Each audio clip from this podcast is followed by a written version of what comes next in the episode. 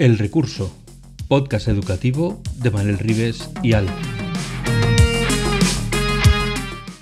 El Recurso es un podcast patrocinado por Golden Mac Edu, Grupo Catwin, tu especialista en soluciones pedagógicas Apple para el sector educativo.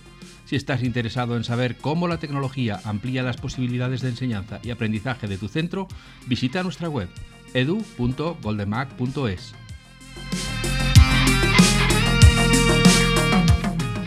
Saludos y bienvenidos a un nuevo episodio del Recurso, donde volvemos hoy con otro de esos temas que nos apasionan, que nos supieron a poco en el tiempo que estuvimos hablando y que se nos quedaron tantas preguntas que no hemos tenido más remedio que volver a llamar a Andrea Giraldez, a quien recordaréis porque es la directora del Máster de Psicología Positiva y Psicología del Coaching de la Universidad del Este de Londres, University of East London. Eh, bueno, pues eso, que cuando ella, cuando colgamos de hablar con ella, empezamos a decir, uy, si es que teníamos que hablar, hablado de esto, si es que no hemos hablado de lo otro, si es que no... dijimos, pues ya está, ya la has liado, mm, te vuelves otro día y rematamos el tema para un ratito, que seguro que nos vuelven a quedar otro montón de, de preguntas por hacer.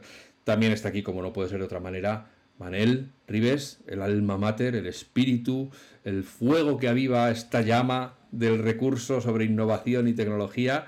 Y eh, bueno, como se está sonrojando porque es muy modosito y le, da corte que se hable bien de él. Eh, vamos a dar un fuerte aplauso al coach Manel. Hola, Manel. Buenos días, buenas tardes, buenas noches. ¿Qué tal estás? buenos días, buenas tardes, buenas noches.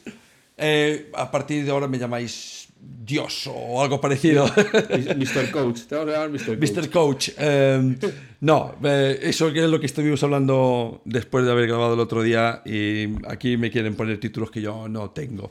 Pero bueno, uno va trabajando lo que puede. Tengo otra vez el grandísimo placer de traer a Andrea, que la otra vez cuando estuvimos hablando con ella o comentamos de cómo nos habíamos conocido y cómo el tema artístico, que de donde ella proviene, sobre todo la parte musical, eh, pero bueno, una faceta de ella era que construía cursos, materiales para ciertas organizaciones, siempre teniendo el arte como, como un nexo común, que es algo que le, que le cuesta mucho ver al profesor en general y al político ni te cuento, que no sabe ni por dónde viene. Pero lo que no comentamos es que una de esas fortalezas que tiene ella, que es la, gran, la enorme curiosidad que tiene, también va enfocada a la tecnología. Así que, aunque hoy vamos a hablar de un tema muy concreto del coach, pero en educación, y, cómo podemos, y dónde se está trabajando esto y cómo se puede hacer. Eh, Andrea, ¿cómo ves ahora la tecnología en educación?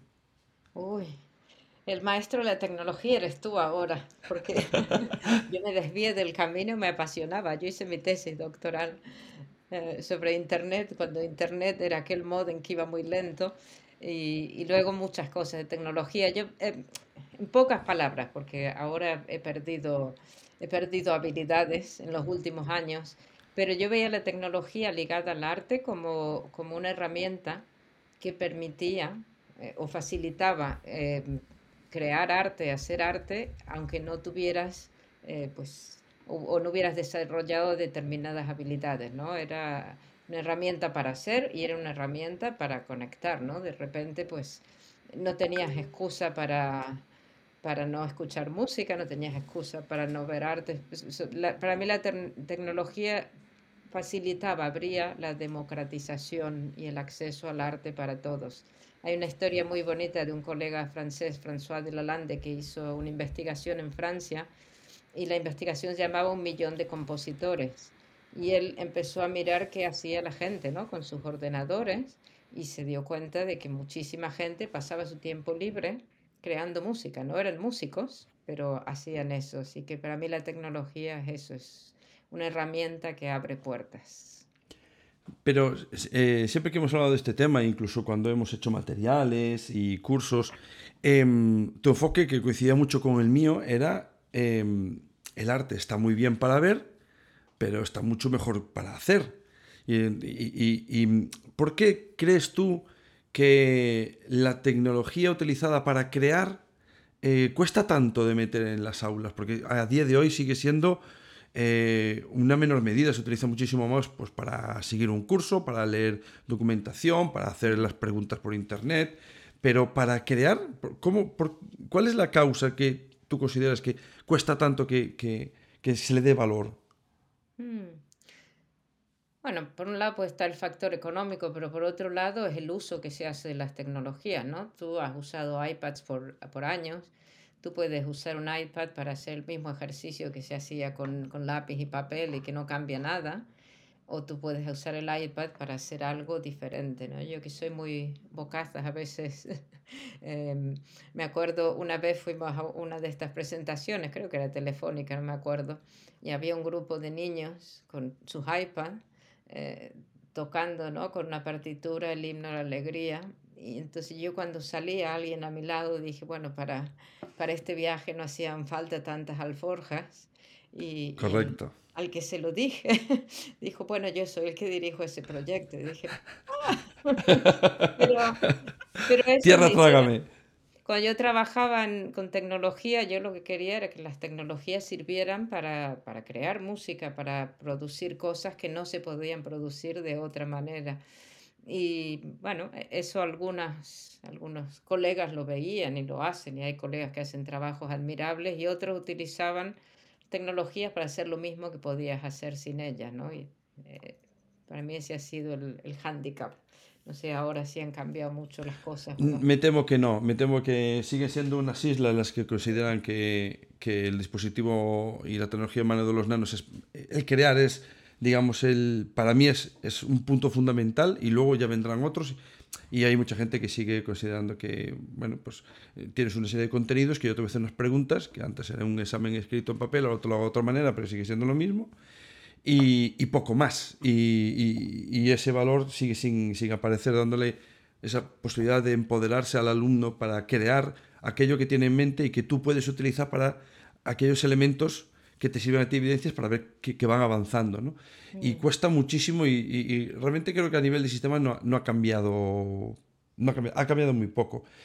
Quizás, o sea, la parte económica que dices tú es, es, evidente, pero a mí me da muchísima rabia porque tú ves ahora las administraciones públicas gastándose un pastizal escandaloso que cualquier empresa eh, haría un feedback, haría un retorno de inversión a ver qué en qué hemos gastado y serían, el 90% sería a la calle porque es que no, no se, ha, se ha gastado y no se ha conseguido prácticamente nada. Pero bueno, sabemos que todo ese tipo de gasto, que yo no llamo inversión porque no se está midiendo ni se interesa medir porque saldrían muy mal parados. Entonces, entonces, la administración pública es muy, muy buena haciendo eso. Yo voy a poner la pasta, voy a hacer las cosas que quiero, pero luego no voy a rendirme cuentas a mí mismo porque mm, sé que no voy a salir bien. Así que vamos a preguntar otra cosa.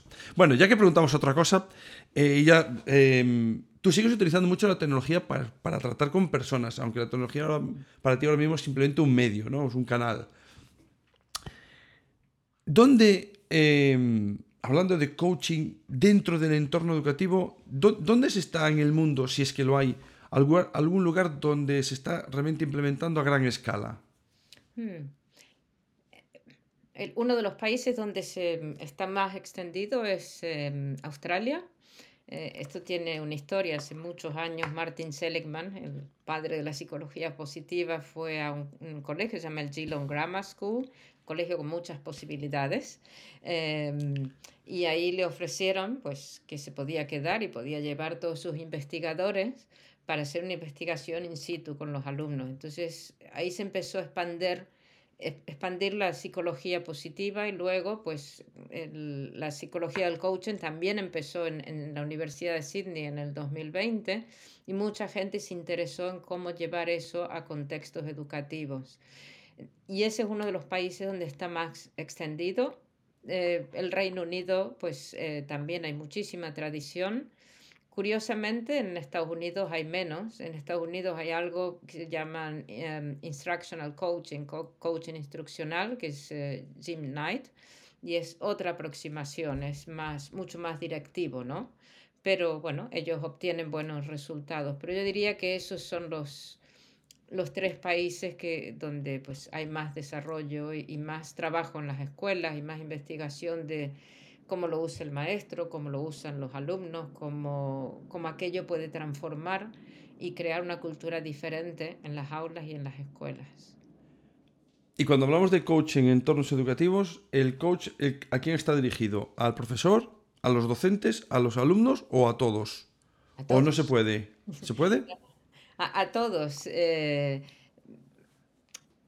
puedes trabajar con los, con los docentes, puedes trabajar con los alumnos, con las familias, con el personal de apoyo, a todos. De lo que se trata es de crear conversaciones, ¿no? De cambiar la escuela conversación a conversación. Porque hablamos todo el día, pero no nos comunicamos bien, no tenemos buenas conversaciones. Y es desarrollar esas habilidades que te permiten tener menos, mejores conversaciones y que te permiten pues comunicarte desde otro lugar, ¿no? Descubrir, eh, descubrir al, al, otro, pero con esa mirada de, de, curiosidad, con esa mirada de posibilidad. Pero se puede aplicar a todos. Hay experiencias en, España donde hay más, también en Cataluña, experiencias de trabajo con, con familias, experiencias de... Se puede aplicar a todo, pero una cosa a la vez. Lo que no se puede, eh, nada cambia en, en cinco minutos, ¿no? Una cosa a la vez y así vas creando, eh, así vas creando esas culturas. Algunos proyectos de, donde las escuelas han cambiado la forma de comunicarse, los proyectos han durado tres años, cuatro años, hasta que aquello se convierte en la forma de comunicarse y en la forma de estar juntos. ¿Dirías que mm, en los centros educativos el orientador sería la figura que podría asumir eh, esa carga? Mm, carga en el buen sentido, ¿eh? no, no, como que es un, una mochila. Sí, mi amiga y colega eh, Pilar Pérez Esteve, ella era orientadora, ahora se ha jubilado en, en una escuela de, de Valencia, y ella siempre me lo dice, Andrea, contigo mi forma de, hacer orientación cambió, porque cuando los alumnos, y es una persona súper cálida y acogedora, pero decía, cuando los alumnos venían a mi despacho, yo les orientaba, les decía, lo que tienes que hacer es esto, esto y esto. Y lo que aprendí contigo, porque ella hizo algunos cursos conmigo, fue a dejar de decir y a escuchar. Entonces, cuando los alumnos tocaban la puerta, pues yo decía, les dejaba hablar y al final les preguntaba, ¿no? Pues ¿Y tú qué crees que quieres, que puedes hacer? ¿Y tú qué quieres hacer? Y salían de la puerta con una respuesta que era mucho más consistente y duradera que la que yo les ofrecía con la, con la educación. Ella siempre lo, lo dice, ¿no? Y es, ella es una orientadora excelente, pero incorporó esas herramientas, esa forma de comunicarse y de conectarse con el otro que eran distintas.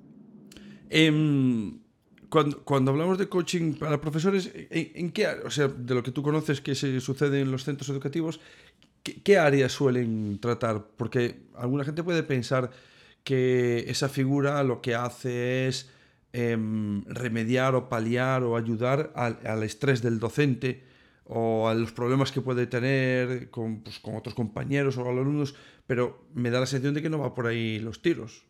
O también. También va por ahí, porque la, la, identidad del docente es una identidad bastante compleja, ¿no? Y, y el docente está siempre eh, dando, siempre pensando, ¿no? ¿Qué hago yo con el alumno para educarle? Pero ¿desde qué lugar educas tú, no? Es como cuando coges el avión y te dicen, pues si falla la presurización y cae la mascarilla, primero te la pones tú y luego se la pones al otro, ¿no? Los maestros tenemos esta, esta cosa constante de, de, qué hago con los alumnos, cómo les ayudo, cómo... Pero el, el, primer paso es pensar, bueno, ¿quién soy yo? ¿Qué me está pasando a mí? ¿Desde qué lugar estoy educando? Y a partir de ahí puedes cambiar la forma de, de relacionarte con los alumnos. O sea que hay un trabajo de, aunque suene mal, ¿no? El otro día hablamos de los libros de autoayuda, pero hay un trabajo de desarrollo personal que es fundamental si tú no, no sabes quién eres, no gestionas bien ¿no? tus emociones, cómo te comunicas con el otro, cómo ayudas al otro. El trabajo de docente es un trabajo maravilloso, pero a la vez muy duro. Entonces, esa parte también está ahí. Empezar con el, el docente, con quién soy yo, y a partir de ahí, cómo me comunico, cómo, cómo me comunico con los alumnos, cómo hago que las cosas pasen, ¿no? ¿Y, no, no, crees que también eh, hay una falta de objetivo diferente al de la instrucción en cuanto al docente? Quiere decir, hay docentes que ven que su papel es el de reproducir esos contenidos, eh, validar y punto pelota, y otros no. Eh, ¿No puede ser ese un problema también cuando tratas con algunas personas de que no tienes claro o tienes muy claro, pero se me está ocurriendo otra pregunta, que es, que es y, cuando te dicen algo con lo que no estás de acuerdo, porque yo, por ejemplo, no coincido nada en esos profes que me dicen, no, no, yo lo que tiene que hacer es matemáticas y que se dejen historias, ni emocional, ni, ni, ni nada. Y, ahí hay un ruido y no sé qué era. Vale. Em, ah, y que, hay los papeles. Y, y esto, esto de lo emocional es una tontería y te empiezan a decir cosas así. Y yo, ostras, tenemos un objetivo tan diferente que yo me, me, me cuesta mucho eh, dialogar, eh, llegar a un punto de entendimiento con eso. No sé cómo lo hacéis los mm. coaches, porque es que como me voy a morder las uñas. Yo creo que en vez de, hablar, ¿no? De el, el, profesor no es un coach, el maestro es un maestro y ser maestro es la profesión más bonita del mundo. Ahora, hay cosas que tenemos que revisar, ¿no? ¿Instruimos o educamos? Y, yo ya soy muy mayor, pero yo cuando iba a la universidad era muy joven, se hablaba ya del aprendizaje por descubrimiento, ¿no? No estamos inventando la pólvora, la pedagogía aportó muchísimas cosas que ya deberíamos eh, saber, ¿no? Em, yo no creo que eh, la educación emocional tenga que ser una asignatura. La educación, eh, lo que ofrece el coaching son herramientas para ayudar al otro, ¿no? Una profesora aquí en el Colegio Español en Londres me decía una vez, y al final, Andrea, enseñamos lo que somos, y es por eso, porque hay, por lo que hay que trabajar con, con la identidad y con, con, quién eres tú como docente, porque los, los alumnos te escanean todo el tiempo, eso ya lo sabes, ¿no? Y, y entonces no tienes ni siquiera que abrir la boca. Tú has entrado por la puerta y ellos han pasado el escáner varias veces y aprenden de quién eres. Y por eso es que hay que repensar quién soy y cómo me comunico con el otro. Y, y luego aprendes muchas herramientas, ¿no? Me acuerdo del mismo colegio, un profesor de educación física, que en uno de estos talleres, ¿no? Me decía, pues es que yo ya no sé qué hacer, Andrea, porque tengo este alumno y ya no sé qué más castigo ponerle porque no, porque no funciona, ¿no? Y, él había ido aumentando a través del tiempo los castigos, ¿no? Y en, bueno, en esas eran sesiones de, de, de coaching en grupo, llámales conversaciones, pero ayudándole a, a, pensar y en la conversación él fue descubriendo otras formas de comunicarse con el alumno y fue descubriendo que tenía que, que, que mirar, era qué le pasaba a ese alumno que quería llamar la atención, ¿no? Entonces ya podría haberle puesto 50 castigos. De eso se trata, es de, de aprender a ver al otro desde otro lugar y de hacerse unas preguntas diferentes, ¿no? ¿Qué, ¿Qué, pasa con este alumno que necesita llamar la atención? ¿Y cómo hablo yo con ese alumno? ¿Cómo me siento con él? Que fue lo que él hizo, sentarse y dejarle hablar, ¿no? Hasta que encontró qué era lo que pasaba. A mí me resulta muy complicado en un centro educativo hacer eso. No sé si en esos lugares que nos comentabas que está un poco más expandido, hay una figura más estable, ¿es una figura interna o es bueno que el coach no esté en, ese mismo entorno, que sea un agente externo? Mm. Yo realmente creo que en los colegios, a ver, a veces puede venir un coach externo y, hacer, pero de lo que se trata en, educación es de mm, de ayudar a la gente a desarrollar ¿no? estas habilidades que nos hacen convivir mejor, habilidades para comunicarnos mejor, habilidades para conversar mejor, habilidades para escuchar. Y, y se trata simplemente de, de, usar esas habilidades. Podemos no llamarle coaching si quieres, pero, pero de eso se trata. Si hay los recursos, que la mayor parte del tiempo no los hay, ¿no? Recursos para que, que un coach bien entrenado, bien entrenado de educación, pueda trabajar en el colegio con padres, pueda trabajar con profesores, con alumnos, bienvenido sea. Hay otras escuelas, por ejemplo, en, en, Australia, em, forman a los alumnos eh, y luego ellos hacen coaching entre pares. Lo que hacen es tener mejores conversaciones, ¿no? Eh, o sea que hay muchas posibilidades de, de hacerlo, entendiendo eso, volviendo al origen, de que el coaching es una, una conversación para aprender sobre ti mismo y para saber qué es lo que quieres cambiar y cómo lo puedes cambiar. Y eso que, comenzamos hoy hablando de, de, esos lugares que habían implementado esa figura y ese, tratamiento, eh, ¿hay algún estudio que demuestre que ese alumnado, ese profesorado, eh, está menos estresado, consigue alcanzar hitos de forma eh, más sana, eh, menos, menos, más cooperativa y menos individualizada. Hay muchas investigaciones, y ahora he perdido la pista de las que se publican en español, pero hay muchísimas en, en inglés. Em, yo cuando empecé a trabajar en esto, empecé a trabajar para una organización australiana que se llama Growth Coaching International y, y una compañera mía, Margaret Barr, em, hacía, yo creo que todavía hace, todos los años actualizaba un listado de, de investigaciones. Sí, sí, hay, hay muchas investigaciones que, que muestran ¿no? La, los beneficios de implementar estas técnicas en las escuelas. Eh, podríamos buscar en esa web, que es la de Growth em, Coaching, creo que sí, Growth Coaching Online, ¿puede ser? Sí. growthcoachingonline.com, quiero recordar, porque recuerdo haber visto eh, cosas tuyas ahí. Em, lo digo por los coles que a lo mejor están escuchando de, bueno, eh, pues tenemos los recursos, tenemos las posibilidades de, bueno, pues vamos a buscar cómo implementarlo. ¿Por dónde empezarían? Es decir, ¿qué, consejo le darías tú para que comenzasen desde cero? Simplemente porque han escuchado esto y digo, ostras, me han hablado del coaching, educación, no es esto que la idea que teníamos que nos han vendido por ahí, algo más serio. ¿Por dónde empezarían?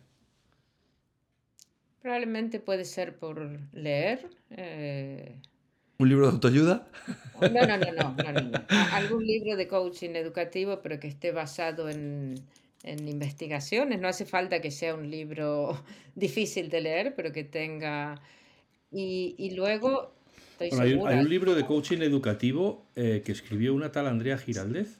¿Ese lo podríamos recuperar, tal vez? ¿Lo podemos recomendar? También, sí.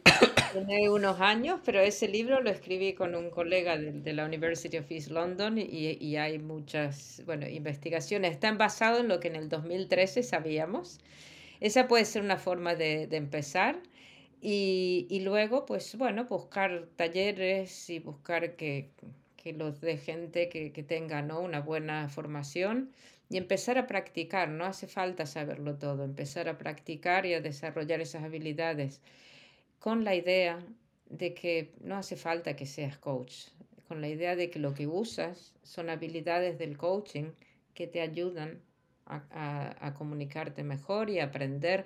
El coaching está basado en, psicología del aprendizaje de adultos, por ejemplo. En, el coaching hay mucho de aprendizaje. El coaching te ayuda a entender ¿no? conceptos de, de cómo aprende la gente, conceptos del, como pues, autoeficacia, cómo nos motivamos, cómo aprendemos, es decir, poco a poco y intentando entender que puedes cambiar una cosa a la vez, no todo a la vez. Quizás eh, de, mm, si, te, vamos a ir acabando, que sé que tienes mucha prisa para marchar. Em, si, te pregunto, ¿cuál es el tema que más te, por el que más te preguntan? Dentro, no como el coche, sino dentro del coche. Es, vengo porque, ¿qué es lo que más se repite? Porque tengo una depresión, porque quiero mejorar, no lo sé. ¿Qué, qué te suelen decir? Si tienes una depresión, te diré que vayas al, vayas al psicólogo, clínico, al psicoterapeuta, que esa es la otra cosa, ¿no? El, el donde pones los límites y donde respetas los límites. Pero dentro del, del, coaching educativo, yo he trabajado con maestros que querían, pues, eh, bueno, cambiar cosas y, dinámicas en el aula y no sabían cómo hacerlo, pero no desde el punto de vista técnico, ¿no? Formas, eh, procesos de comunicación en el aula, técnicas para tener mejores entrevistas con los padres, ¿no? Todos, bueno, no sé todos, pero hemos sido padres, somos padres, y la típica entrevista, yo me acuerdo que iba, pues sentabas ahí y te decían, y su hijo, bla, bla, bla, bla, bla, fin de la, ¿no? Y entonces, en realidad, como padre, tú tienes muchas ansiedades, cómo escuchar, cómo hacer esas, todas esas técnicas. Eh, son procesos que se pueden aprender e implementar poco a poco y, y, al final, pues bueno, los seres humanos, ¿no? Ya sabemos eh, por las investigaciones que uno de los factores número uno del bienestar emocional es cómo nos relacionamos con otras personas. Y en las escuelas, las escuelas son centros donde aprendemos a, a ser, a estar y a convivir con otros. y entonces si podemos desarrollar técnicas para comunicarnos mejor, pues ya habremos ganado la mitad de las cosas. Las matemáticas vendrán, vendrán y son importantes y, el memorizar, pero, pero ya lo dijo Delors, ¿no? Eh, uno del, ¿Cuál es uno de los pilares de la educación? Aprender a ser. Y de eso se trata cuando hablamos de coaching educativo o de habilidades del coaching. Sí, yo no puedo estar más de acuerdo. Aparte que van pasando años y creo que cada vez me convenzo más, pero me cuesta mucho que la gente cambie del aprender, igual a memorizar, como, como mucho llego a aprender a hacer, que es los procesos, pero de ahí que pasen al siguiente a darle valor, a aprender a ser, o que incluso ese aprenderse esté por encima de importancia de otras cosas, les cuesta, nos cuesta mucho al gremio, mucho, mucho. Tampoco el sistema nos lo pone fácil, es verdad, pero nos cuesta mucho. ¿eh? No... Bueno, sé que tienes mucha prisa. Em, muchas gracias, Andrea. Em, growth, a ver si lo digo bien, growthcoachingonline.com para los que quieran profundizar desde el origen inglés. Y si quisieran una web, ¿podemos eh, darle la tuya o conoces alguna en español que tenga referencias? Os puedo mandar los... Eh, un par de enlaces y no sé si Genial. tenéis, además del podcast, una, una web o algo. No, y, las notas del podcast aparecerán. Vale. Genial, pues nos dará ahí unas. Vosotros Muchas gracias a ti por venir. Haya otra oportunidad. Claro que sí, esperamos que, sí. Porque, uf, yo, vamos, como despedida puedo decir que es una maravilla que te quiten el, ¿cómo diría yo? El, el, mal sabor de boca. El, el, grano de la paja, ¿no? De, lo que es un coach y lo que no es un coach, de cómo eh, se interpreta un coach en el mundo de la educación, por qué son necesarios, por qué pedir ayuda es necesario. Eso lo hablábamos con los libros de autoayuda, el pensar que uno puede hacerlo todo solo normalmente es una receta segura para el fracaso. Y, bueno, pues solo podemos agradecerle a Andrea que ha encontrado este rato desde aquellas tierras en las que nunca se sale el sol. ¿eh? Yo me mucho. si sales por error. Ahora tenemos sol, ¿eh? Son las 8 de la tarde. Suele ocurrir. Si en España llueve, allí tenéis sol, porque está el, mundo al revés. Pero bueno, Manel, muchísimas gracias por estar aquí, como siempre, pilotando y, bueno, pues eso, poniendo en común tus vastos conocimientos sobre todas las áreas que, circundan la educación. Eh, es un placer tenerte como coach y como mentor. y Andrea, desde luego aquí dejas una tribuna abierta para siempre, eh, que, porque todo lo que cuentas es apasionante. A todos y a todas las que estáis allí, recursillistas, escuchando con interés y con fidelidad estos episodios, os agradecemos como cada semana que estéis ahí vuestros comentarios y vuestras sugerencias. Y como siempre, nos metemos automáticamente en la cocina a preparar el siguiente episodio. Gracias Andrea, gracias Manel, gracias a todos, hasta pronto. Gracias, a vosotros. Podcast patrocinado por Golden Mac Edu, Grupo Catwin, tu especialista en soluciones pedagógicas Apple para el sector educativo. Si estás interesado en saber cómo la tecnología amplía las posibilidades de enseñanza y aprendizaje de tu centro, visita nuestra web edu.goldenmac.es.